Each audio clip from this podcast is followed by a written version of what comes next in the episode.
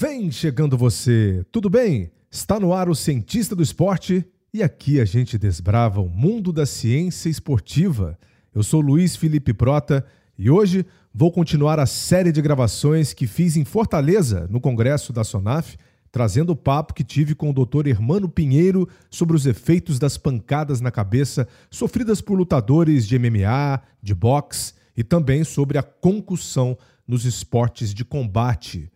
Traçamos um paralelo entre o futebol americano e o MMA. Afinal, será que dá para a gente dizer que o MMA é mais seguro do que o esporte mais popular dos Estados Unidos? Se é que a gente pode usar essa palavra seguro. Vanderlei Silva, né, uma das lendas do Vale Tudo, por exemplo, ele sofre com as consequências de uma vida inteira dedicada à luta. Os casos de óbitos mais recentes no boxe e no MMA tem como prevenir? Bem, deu para ver que o assunto de hoje é sério. Então, vamos nessa! E que legal, olha só como é que é a vida, né? Conversei com o Hermano Pinheiro pelo telefone na nossa primeira gravação, que a gente falou sobre concussão no futebol. E agora aqui em Fortaleza, eu encontro com ele também para a gente bater esse papo. Não poderia deixar passar essa oportunidade de jeito nenhum.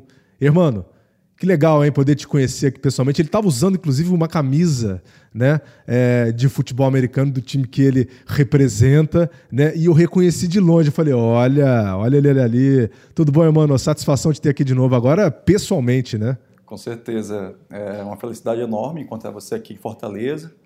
É, o Congresso nos proporcionar essa oportunidade e ter essa chance de falar novamente sobre esse tema extremamente importante, né?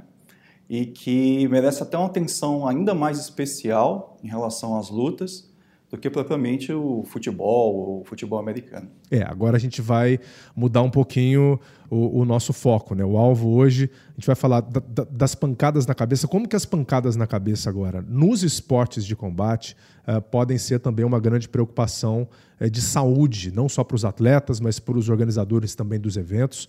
Como é que, como é que a gente tem que acender também esse alerta? A gente sabe que no UFC, no, que é um dos principais eventos de MMA do mundo, né, é, que é transmitido pelo combate, é, no UFC a gente já teve vários casos de concussão. Eu queria começar falando sobre isso com você, irmão, porque como o UFC ele, ele fica muito em evidência, né, nós já tivemos alguns atletas que deixaram de lutar alegando que ah, esse problema que eu tenho na cabeça, por exemplo, né, foi a luta que me trouxe. Assim como já aconteceu também com muitos jogadores de futebol americano que passaram por isso e que colocaram a culpa no esporte, mas ninguém dava bola. A gente já tem isso aconte eh, já acontecendo no MMA e a gente não tem que virar a cara para isso, a gente tem que falar. O Vanderlei Silva é um desses caras, ele se pronunciou sobre o assunto, dizendo que ele não consegue dormir, né, que ele tem pensamentos é, de que ele está ficando maluco, ele escuta vozes, ele diz. Qual que é o alerta que você já começa ligando dessa vez aqui para a gente também em relação à luta aí? Bom, é, a gente discute bastante esse tema no futebol americano, né, por conta da crise é, existente na NFL sobre as concussões cerebrais, a questão do filme, mas às vezes a gente acaba esquecendo das lutas, a exposição a traumas de cabeça é muito maior num, num combate do UFC, no boxe, do que até mesmo dentro do futebol americano ou no rugby. E uma coisa que nos preocupa muito é a falta de uma discussão mais intensa em relação aos traumas cerebrais que ocorrem durante as lutas e principalmente ah, o manejo imediato e a necessidade de, de reabilitação desses atletas e um período de afastamento necessário para eles poderem retornar aos treinos e poderem retornar às lutas. Né? A gente percebe uma, uma ausência nesse tipo de discussão. E a gente, eu levanto essa bola aqui do, do, do Vanderlei Silva, porque ele veio a público, de fato, falar desses problemas. Né? E ele foi atleta não só do Pride, né? é um ídolo do esporte, passou pelo UFC também.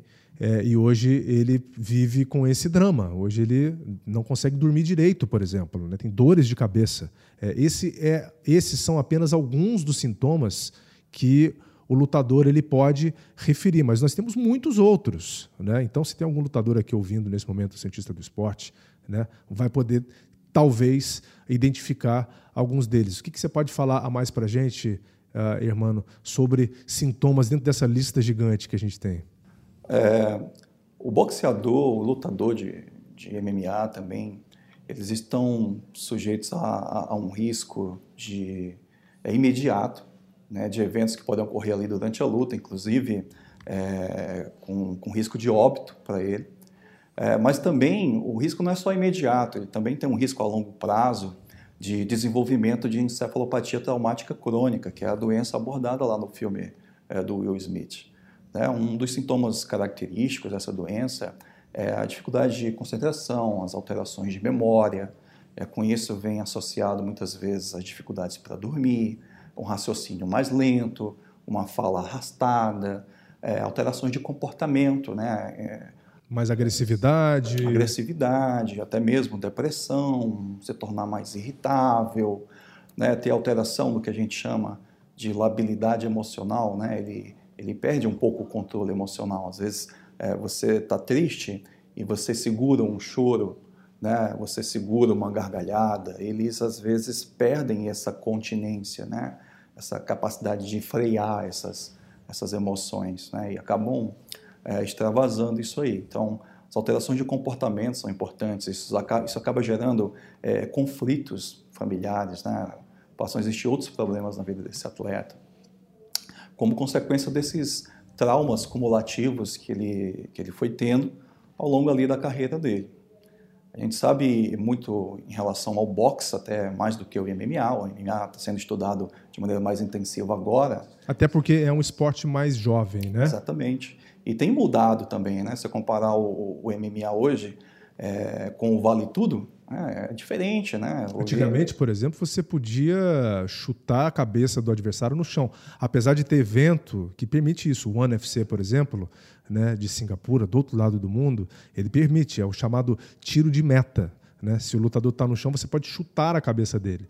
Hoje, no UFC, por exemplo, e não só no UFC que adota as regras né, uh, uh, unificadas internacionais do MMA, e essas regras elas são revisadas a todo momento, o UFC não permite. Né? É, então, a gente tem que deixar claro aqui que o esporte também sofreu uma evolução bem grande nesses últimos anos, é, também em prol do atleta. O UFC deu uma, deu uma declaração através do Dana White, que é o seu presidente, o seu CEO, é, e ele disse que uh, o UFC é mais seguro do que a NFL.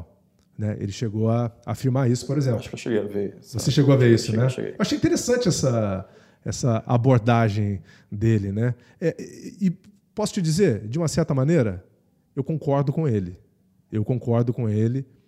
É, por um lado, um porque o, o UFC se preocupa com isso desde já. E a NFL sempre fechou os olhos para isso. Demorou muito para abrir os olhos em relação a isso. E dois, porque o sistema de luta ele é completamente diferente do sistema do futebol americano, principalmente esse praticado por eles, os legítimos, né? que é um esporte de altíssima intensidade e às vezes de força desproporcional, como, como eles mesmos chamam. Né? Mas é, o que, que você vê em relação a isso? Assim? Vem o Dana White e fala que o UFC é mais seguro do que a NFL. Você concorda? Eu não concordo completamente, não. Eu, eu acredito que, que o UFC ele tem, tem regras é, bem interessantes em relação ao manejo, mas que ainda precisa melhorar em alguns aspectos. É, os lutadores que a gente tem a oportunidade de, de conversar e perguntar como é que é a sistemática de avaliação, existe uma avaliação de triagem de, de, de sintomas de trauma cerebral entre os rounds, a maioria nega que isso exista durante as lutas. Né? Existe uma sistemática de ser avaliado depois da luta? Deveria ter. Foi publicado um consenso esse ano é, no Jornal Britânico Medicina do Esporte, né, da Associação de Médicos do Ringue, né, onde lá eles preconizam isso aí, que todo atleta, depois de um combate, independentemente se ele foi vencedor, se ele foi o perdedor da luta, ele tem que ser avaliado para suspeita de concussão cerebral. Né? Então, todo atleta tem que passar por essa avaliação. Independentemente disso, tem que haver um procedimento, sei lá no documento, né, publicado por eles, que tem que haver durante a luta é, um procedimento de avaliação sistemática, né, de observação de possíveis sinais, sinais aqueles que a gente discutiu um pouco no outro podcast, né, para se observar no futebol, até por análise de vídeo. Então, eles recomendam muito isso aí. Caso o atleta ele apresente algum sinal que seja sugestivo de uma concussão, ou seja mesmo evidente de uma concussão, a luta tem que ser interrompida. Se a gente for ver isso na prática, isso não acontece. É o que está no consenso, ele não é colocado em prática, porque uma das alterações ali sugestivas, né, muitas vezes indicativas mesmo de uma concussão, é o atleta receber um golpe na cabeça e perder o equilíbrio. Né? Quando o atleta no futebol ele recebe uma pancada na cabeça e perde o equilíbrio, a gente vai lá e bate, ah, ele sofreu uma concussão, precisa ser removido e tudo mais. Mas nos esportes de combate, não. Ele cai, dependendo da modalidade, se for o boxe, ele tem a contagem até 10. E a gente ressalta às vezes, ah, ele sobreviveu, ele está em pé, ele continua lutando, ele é guerreiro. Então eu vejo assim o, o problema dos traumas cerebrais nas lutas de uma maneira diferente daquela dos esportes coletivos. Eu acho mais difícil de se fazer o manejo por conta da natureza do esporte. Né? Então, assim, a exposição a, a, trauma de cabeça, a impactos na cabeça, golpes na cabeça durante uma luta é uma coisa enorme. É, eu estava lendo recentemente um caso, não sei se você se recorda, é, foi em 2016, de um lutador do, do MMA é, português, acho que chamava João Carvalho, que ele foi a óbito, né? Ele perdeu a luta, né? Por nocaute. Ele era parceiro, inclusive, do Conor McGregor. É. Eu não lembro se foi nocaute direto ou se foi nocaute técnico, não sei exatamente. Sei que ele morreu alguns dias depois da luta, né? É, por hemorragia, né? Tem um tipo de hemorragia que ocorre, é uma coisa diferente da concussão cerebral, ocorre pelo mesmo mecanismo de chacoalhar o cérebro, e é uma lesão gravíssima, porque ela confere risco de óbito imediato, em horas, né? que, é a, que é a hemorragia subdural. Então, acho que, que esse problema é algo extremamente relevante da gente estar discutindo.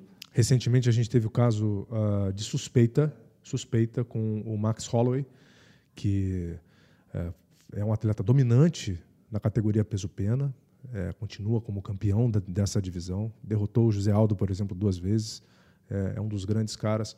E ele vinha apresentando sinais de concussão ao longo de uma semana em que ele vinha fazendo corte de peso, por exemplo, que é também algo que pode agravar. Daqui a pouco eu quero entrar no, no, no, no âmbito da luta mesmo, né? Como é que o Hermana ele analisa a luta, o vídeo da luta, para detectar a concussão. Mas o, o, esse, é, é, essa prévia que a gente viu do Max Holloway, falando enrolado, não conseguindo concatenar as ideias, né? É, eram sinais claros de que ele tinha sofrido concussão. Mas é claro que a equipe dele também não vai abrir isso, não vai falar que o atleta está lesionado, porque ele vai participar de uma luta né, dali a dias, dali a horas. Então você não vai revelar também um ponto fraco do seu pupilo. Né? E aí a gente traz um outro ponto aqui importante. É, as equipes técnicas precisam entender todos os pontos também. A gente passa por aquilo que você abordou muito no outro episódio, que é a educação. Educação do atleta e da equipe para tentar entender o que isso significa, né, Isso é extremamente importante. Né? É, educação em saúde eu vejo assim como algo mandatório. Né? Se você não trabalha a informação é, com o atleta ou com o técnico para entender a importância é desses cuidados que a gente está preconizando que tem que, que, existir. Então, não funciona na prática, fica algo muito teórico e a gente não consegue botar em prática. Então, uma coisa que eu ia mencionar sobre o caso do João Carvalho, a gente discute no futebol, no futebol americano, teve um tackle, bateu a cabeça, um episódio de colisão de cabeça. O João Carvalho, nessa luta que depois ele foi a óbito, é, eu estava vendo numa reportagem, é, ele chegou a receber 41 golpes na cabeça. Então, uma coisa assim absurda. A exposição é, o risco num atleta de combate é muito maior do que nos outros esportes. Então, a sua, o seu argumento né, de que o UFC não é mais seguro do que a NFL vem em cima disso? Pela própria natureza do esporte. É um contexto diferente.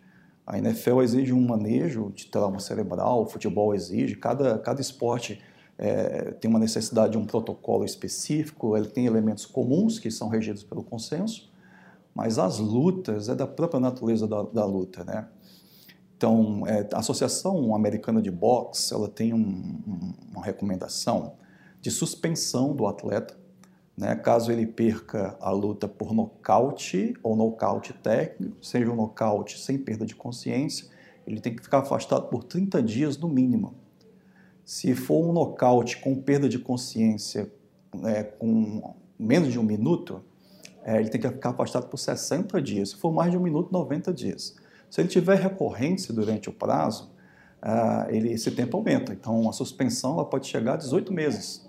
Né? Caso ele tenha tido três nocautes com perda de consciência no período de um ano. Então, Perfeito. Então, eles têm essa recomendação na Associação Americana de Boxe. Agora, só comparando, e de acordo com seus argumentos, mas levantando uma pergunta: o futebol americano, às vezes as pancadas que os atletas recebem é de uma intensidade incrível. Né? É, o, é, o, é, o, é outro defensor projetando o seu corpo sobre ele. É um atropelamento. Às vezes são vários atletas, alta velocidade. No MMA, a gente pode ter, por exemplo, vários golpes, mas nem todos eles significativos. Certo? É um contraponto que eu estou fazendo. É, isso é um ponto importante da gente comentar, porque a, a intensidade do golpe ela é relevante para algumas lesões cerebrais. Dentre elas, a ruptura de vaso. Né? Um, um dos vasos que, que a gente costuma ver é, a ruptura durante lutas, nessas lutas que os atletas de boxe vão a, a, a óbito, é, são rupturas de veias que ficam na, nas meninges, né, que são membranas que envolvem o cérebro. Então, isso gera uma hemorragia subdural, né, um hematoma subdural. Então, a intensidade do golpe está associado a um risco maior de ter esse rompimento vascular, essa ruptura vascular. Mas em relação à concussão cerebral, a gente já sabe pelas pesquisas que a força ela não parece ser mandatória. É, cada indivíduo parece ter um limiar diferente. Então, um atleta pode sofrer uma concussão com um golpe de baixa intensidade e esse golpe de baixa intensidade em outro atleta não vai causar uma concussão. Né? Da mesma maneira, um atleta pode receber um soco de alta intensidade e não ter uma concussão, mas um outro atleta, por algum fator que ele tenha, é, que predispõe, né, aumenta o risco dele ter uma concussão, ele vai ter o trauma. É um dos fatores que é muito discutido dentro das lutas, é, que envolvem golpes na cabeça, é o fortalecimento da musculatura cervical.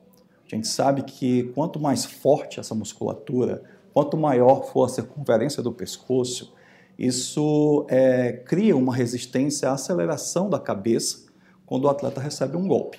Então, se a cabeça acelera menos, o cérebro vai chacoalhar menos dentro do crânio. É como se o músculo absorvesse parte dessa energia da pancada, né? Então, isso eu, eu, a gente vê muitos treinadores é, enfatizando com os atletas a necessidade do fortalecimento da musculatura cervical. E, de fato, a gente tem evidência na literatura científica de que uma, uma musculatura forte do pescoço ela tem um efeito protetor.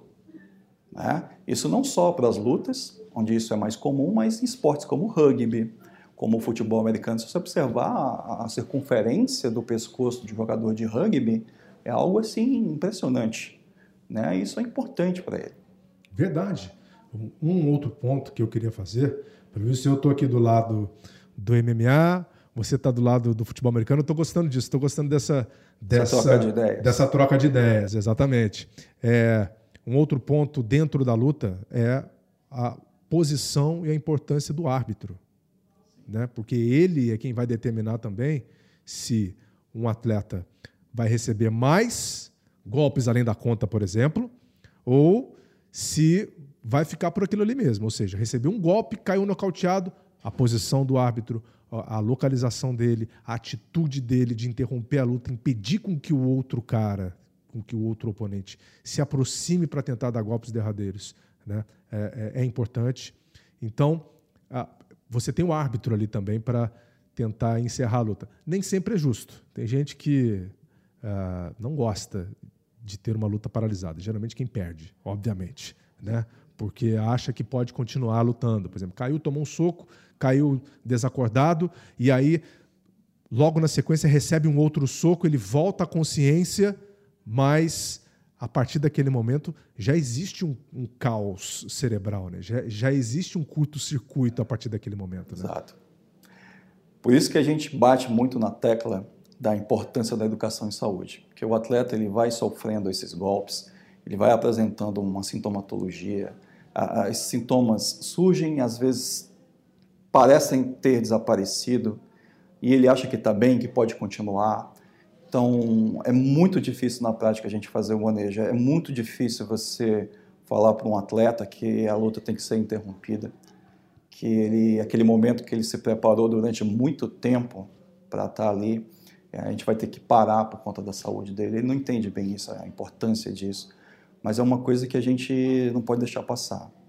Né? Acho que o profissional de saúde que está ali na beira do ringue, seja o médico, que é um profissional importantíssimo de estar presente nesses eventos, ou outro profissional de saúde esteja ali, de acordo com a legislação dos locais, é, tenha algum tipo de intervenção, né? esteja preparado para identificar os sinais evidentes de trauma cerebral e ter as medidas certas.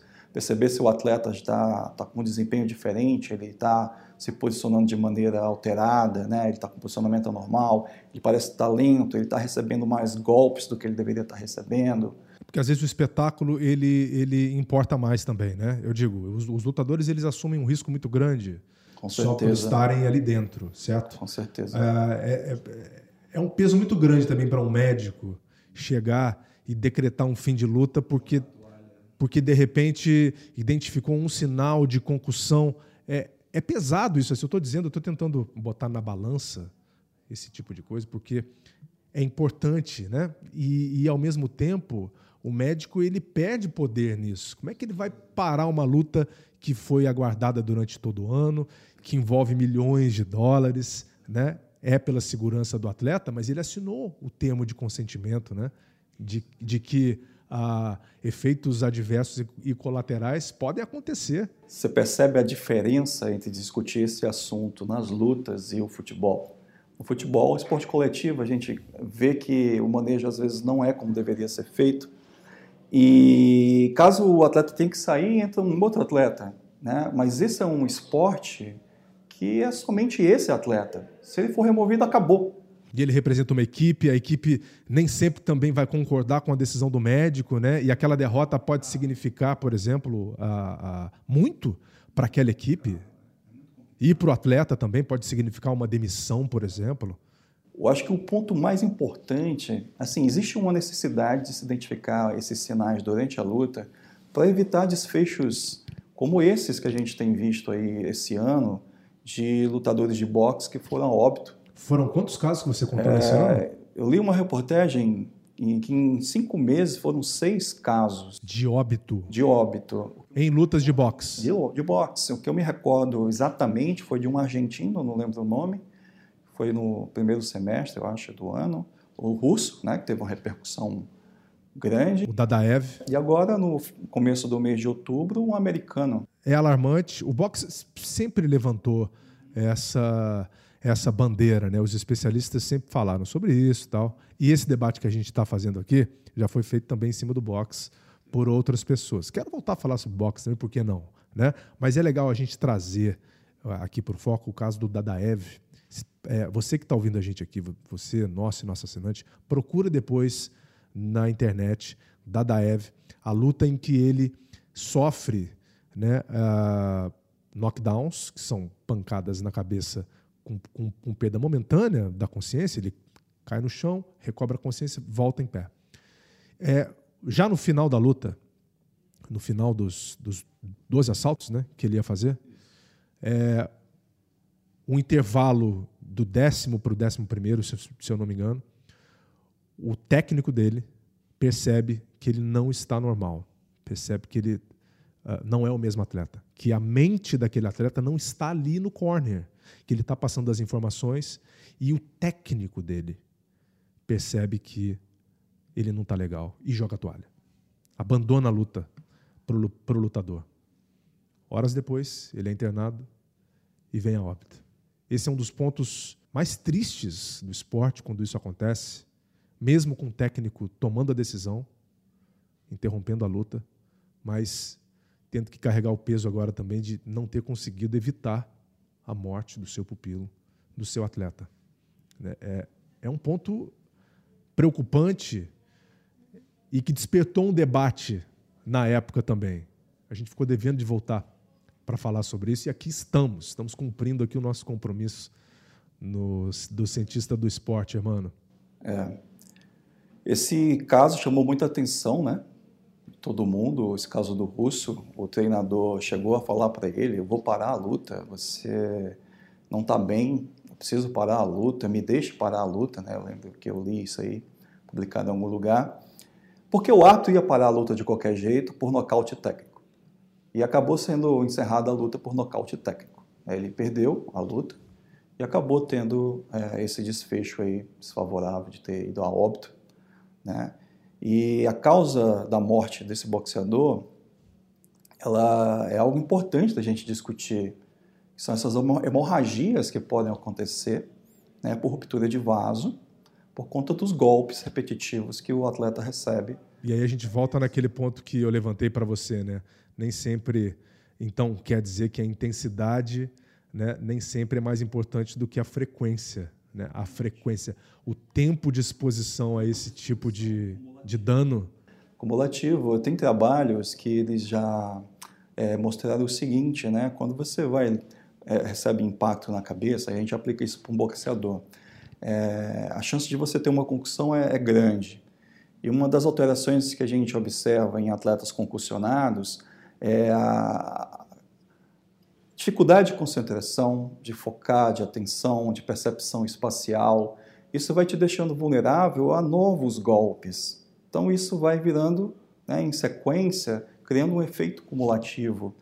Né? Até a própria musculatura do pescoço ela parece ser afetada com isso, né? a, a ativação dessa musculatura, que a gente chama de ativação por antecipação. O atleta ele percebe que vai levar o golpe, ele ativa a musculatura do pescoço, é meio como, como se fosse um reflexo. É, à medida que ele vai recebendo golpes, esse mecanismo neuromuscular de ativação, ele vai ficando mais comprometido. Né? A tensão da musculatura vai ficando mais baixa e ele acaba ficando mais vulnerável a sofrer uma concussão, até mesmo com golpes de, de menor intensidade. Né? Coisa importante que a gente discute nos esportes é a questão dos equipamentos de proteção. Até, até que ponto eles podem conferir uma proteção contra a concussão cerebral, né? A gente sabe que os protetores bucais, eles não têm esse poder de proteger contra a concussão. Eles são importantíssimos para prevenir traumas orofaciais, né, que são lesões sérias, que vão comprometer a alimentação do atleta e tudo mais, e é importantíssimo que o atleta use esse protetor bucal. É, o uso de capacete, né, o box, as modalidades olímpicas, né, recentemente, depois da, da, da Olimpíada de Londres... Aboliram Aboliram né, teve uma polêmica muito grande porque o capacete ele tem um efeito comprovado em prevenir as lesões cutâneas, né, os cortes na face. Então, ah, os atletas passaram a terminar as lutas sangrando bastante, mas o capacete ele foi retirado né, pela Associação Internacional de Boxe por conta de um estudo que eles fizeram lá e que mostrou que sem usar o capacete a incidência de traumas cerebrais tinha diminuído né, como se os atletas sem o capacete passassem a ter um cuidado maior protegendo a cabeça. Esse foi o argumento deles. Né? O que a gente sabe pela ciência é que o capacete ele não previne concussão cerebral, inclusive lá para o jogador de futebol americano. Lá no futebol americano ele é importante para prevenir fratura de crânio, que são lesões gravíssimas, mas o chacoalhar do cérebro... A desaceleração, né? Não. não. É. Então, um dos fatores que é bastante estudado, que a gente preconiza muito, é a, é a musculatura cervical. Perfeito. Irmão, esse ponto que você levantou é legal, porque ele faz a gente voltar também um pouco para o MMA. Né? Ele faz a gente voltar para essa comparação aqui que a gente se provocou né? sobre NFL uh, e o MMA. Como é que sai aqui a nossa, a nossa, o nosso debate? Qual que é o resultado disso aí, hein?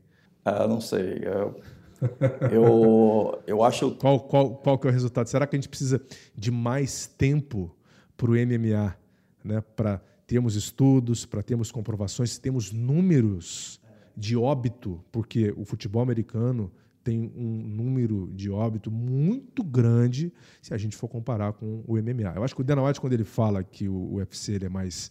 O UFC é o evento, tá? MMA é o esporte, é a modalidade. Quando ele diz isso, eu acho que ele está querendo comparar números. Olha, Onde é que morreu mais? Aqui no UFC não morreu ninguém. Se você olhar lá na NFL, morreu muita gente. O que, que me preocupa como, como fisioterapeuta esportivo é mais do que o risco de sofrer um, um trauma cerebral, uma concussão, né? esse tipo de trauma que a gente está discutindo, a concussão cerebral. Mais importante que isso, que esse risco de sofrer, é qual que vai ser a conduta adotada. Né? Remove o atleta, não remove, para a luta, não para, tira do jogo, tudo bem. E depois disso, tem um protocolo? Quanto tempo ele vai passar nesse protocolo? O que, é feito nesse protocolo? De recuperação. De né? recuperação. Será que esse protocolo está adequado? Ele atende às evidências mais atuais de manejo de concussão cerebral? Então, eu me preocupo mais nesse aspecto, nas diferentes modalidades, seja no boxe, seja no MMA, no jiu-jitsu, é, seja no futebol americano. O rugby ele está um pouco à frente dos outros esportes em relação ao cuidado que se tem com esse tipo de trauma. Né? No rugby existem médicos independentes, então não fica aquele peso em cima do médico do time de tirar o atleta. Né? Tem uma sala específica para avaliação de trauma cerebral, que você pode fazer as avaliações com o mínimo de interferência possível, né? seja luminosa, é, sonora ali do, do estádio, né? Que no nosso futebol não tem, ali no ringue não tem, no octógono não tem. Então me preocupo mais com o que vai ser feito uma vez que é identificado o trauma e como é que vai ser feita essa reabilitação.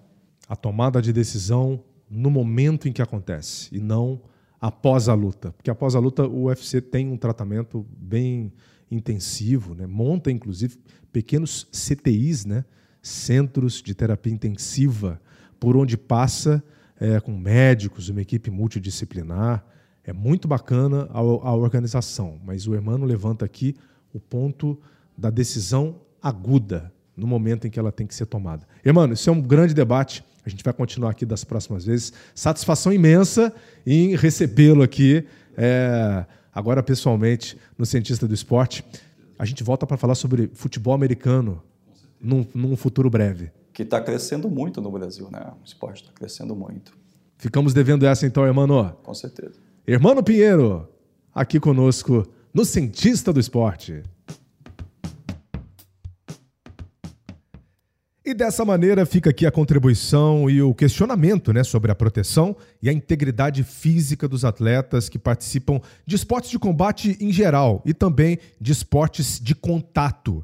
Como a gente tratou no episódio número 8 sobre a concussão no futebol, que, como a gente viu, também sempre foi negligenciada né, e muitos sofrem e sofreram ainda as consequências no pós-carreira. Não é algo exclusivo do mundo da luta. Qualquer pancada na cabeça, a gente tem que lembrar que tem que ser levado com preocupação, tem que ser levado a sério. E o mais importante, a frequência também como esses episódios acontecem.